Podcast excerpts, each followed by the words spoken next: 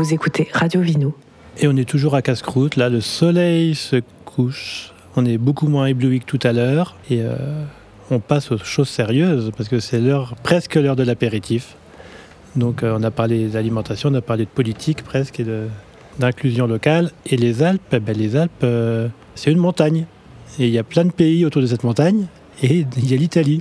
Sanguin, donc Johan qui est avec nous au micro et on va échanger à trois. Johan de Sanguin qui gère une partie des vins. De... Ouais, des vins sur casse-croûte, Sur là, sur le festival.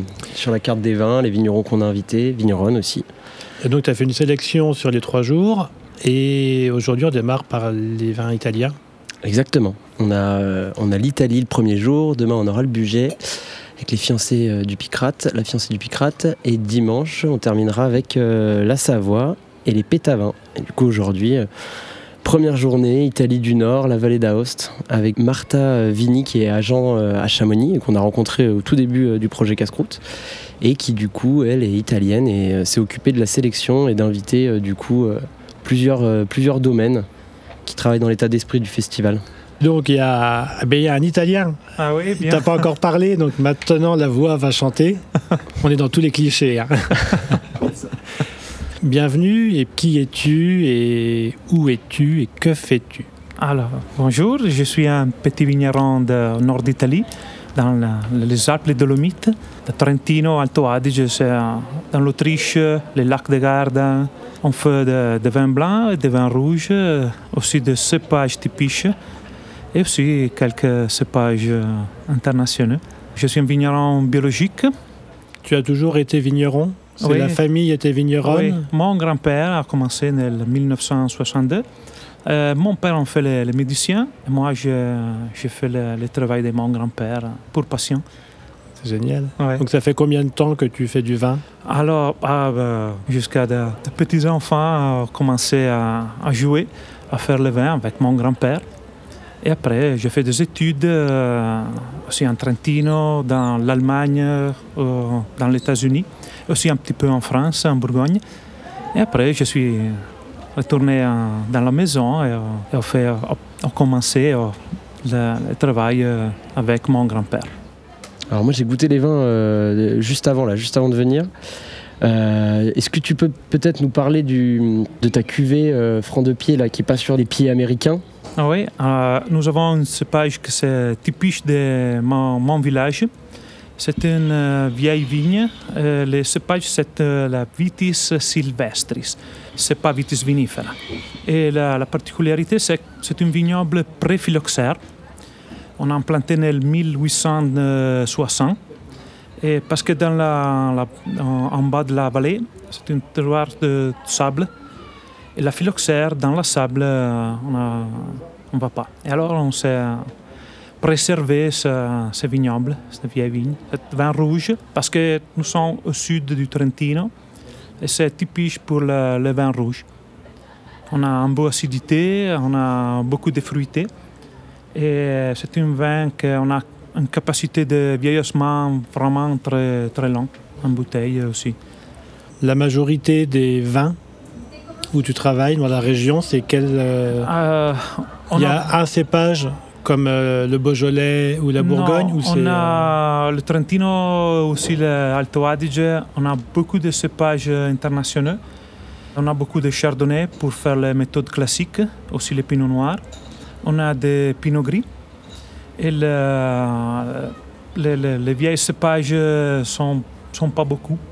c'est quel climat, euh, quelle météo, euh, et est-ce que nous- et nous est-ce que ça change Est-ce que ça change aussi depuis que tu as commencé? Alors, nous, sommes euh, pas loin du lac de Garda. Et on a un climat très particulier parce qu'on a les- aussi les, les montagnes, les Dolomites, mais on a le, le- le bénéfice de- du lac de Garda, que c'est un climat méditerranéen à peu près. Et alors on va bénéficier de le, les lacs aussi de la, de la montagne. On a beaucoup d'excursions thermiques entre la nuit et le jour. Et ça, ça marche très bien pour l'acidité du vin. Moi je me demandais au, au niveau des vendanges, est-ce que euh, on est euh, à quelle période à peu près vous vendangez? Est-ce que sur les dernières années, est-ce que vous vendangez de plus en plus tôt, un peu comme parfois on le remarque nous en France ou... Ah, cette année, c'est très, vraiment très particulier parce qu'on a commencé vraiment, vraiment euh, beaucoup anticipé. On a commencé à le, le 12 août. Et c'est, Ah ouais. ouais, c'est vraiment jusqu'à à peu près trois semaines avant la, la- la normalité. C'est une année vraiment très particulière. Parce que normalement, on va commencer jusqu'à la fin d'août, le, le, le premier jour de septembre, avec le, le vin euh, pour, le, pour la méthode classique, pour, euh, pour le pétnat. On, on fait aussi un pétillant naturel. Et pour les autres vins, le vin blanc aussi à la moitié de septembre. On va terminer avec le, le, le vieil cépage à la moitié d'octobre. Le paysage, il est comment Ton Le paysage, alors on a la, à peu près comme Chamonix, on a la montagne euh, d'un côté et de l'autre côté. C'est une vallée un peu plus large euh, chez nous maintenant. La viticulture, c'est en part dans la, dans la part plus bas de la vallée. On a le, La rivière. le- oui. Et après, on, on arrive euh, jusqu'à à la moitié de la montagne. Après, on a, c'est, c'est impossible.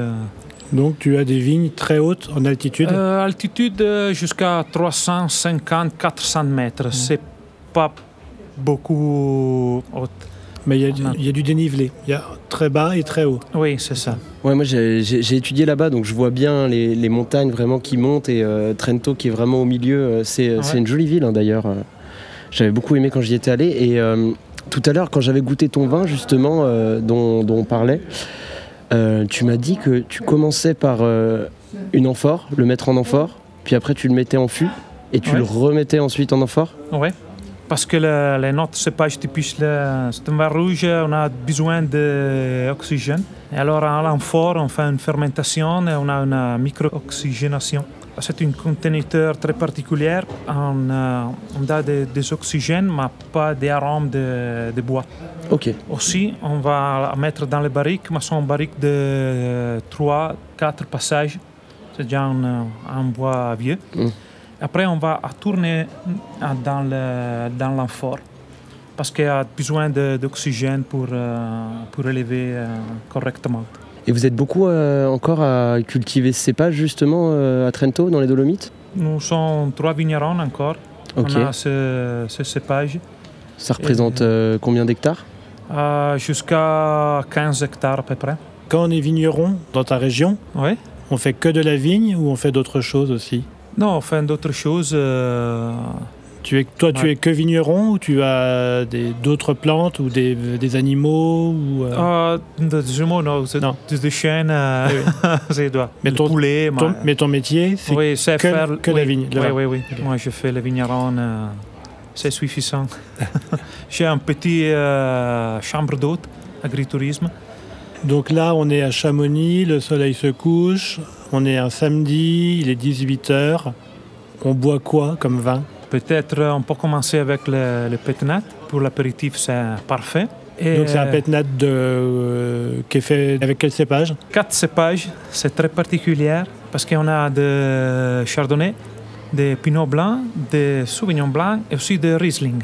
Est-ce qu'on dit petnat en Italie aussi ou... Non, on, on l'appelle col fondo o metodo familiare o metodo ancestrale. Merci, À on vous. va aller goûter. Bravo pour euh, le français, Ah, c'est pas simple du tout. Comment on dit euh, Radio Vino avec l'accent italien? Radio Vino. On va changer l'accent, l'accent, mais c'est Radio Vino. C'est très bien. Et on va aller boire un verre. Merci, À vous, merci à toi. bonne soirée. Vous écoutez Radio Vino.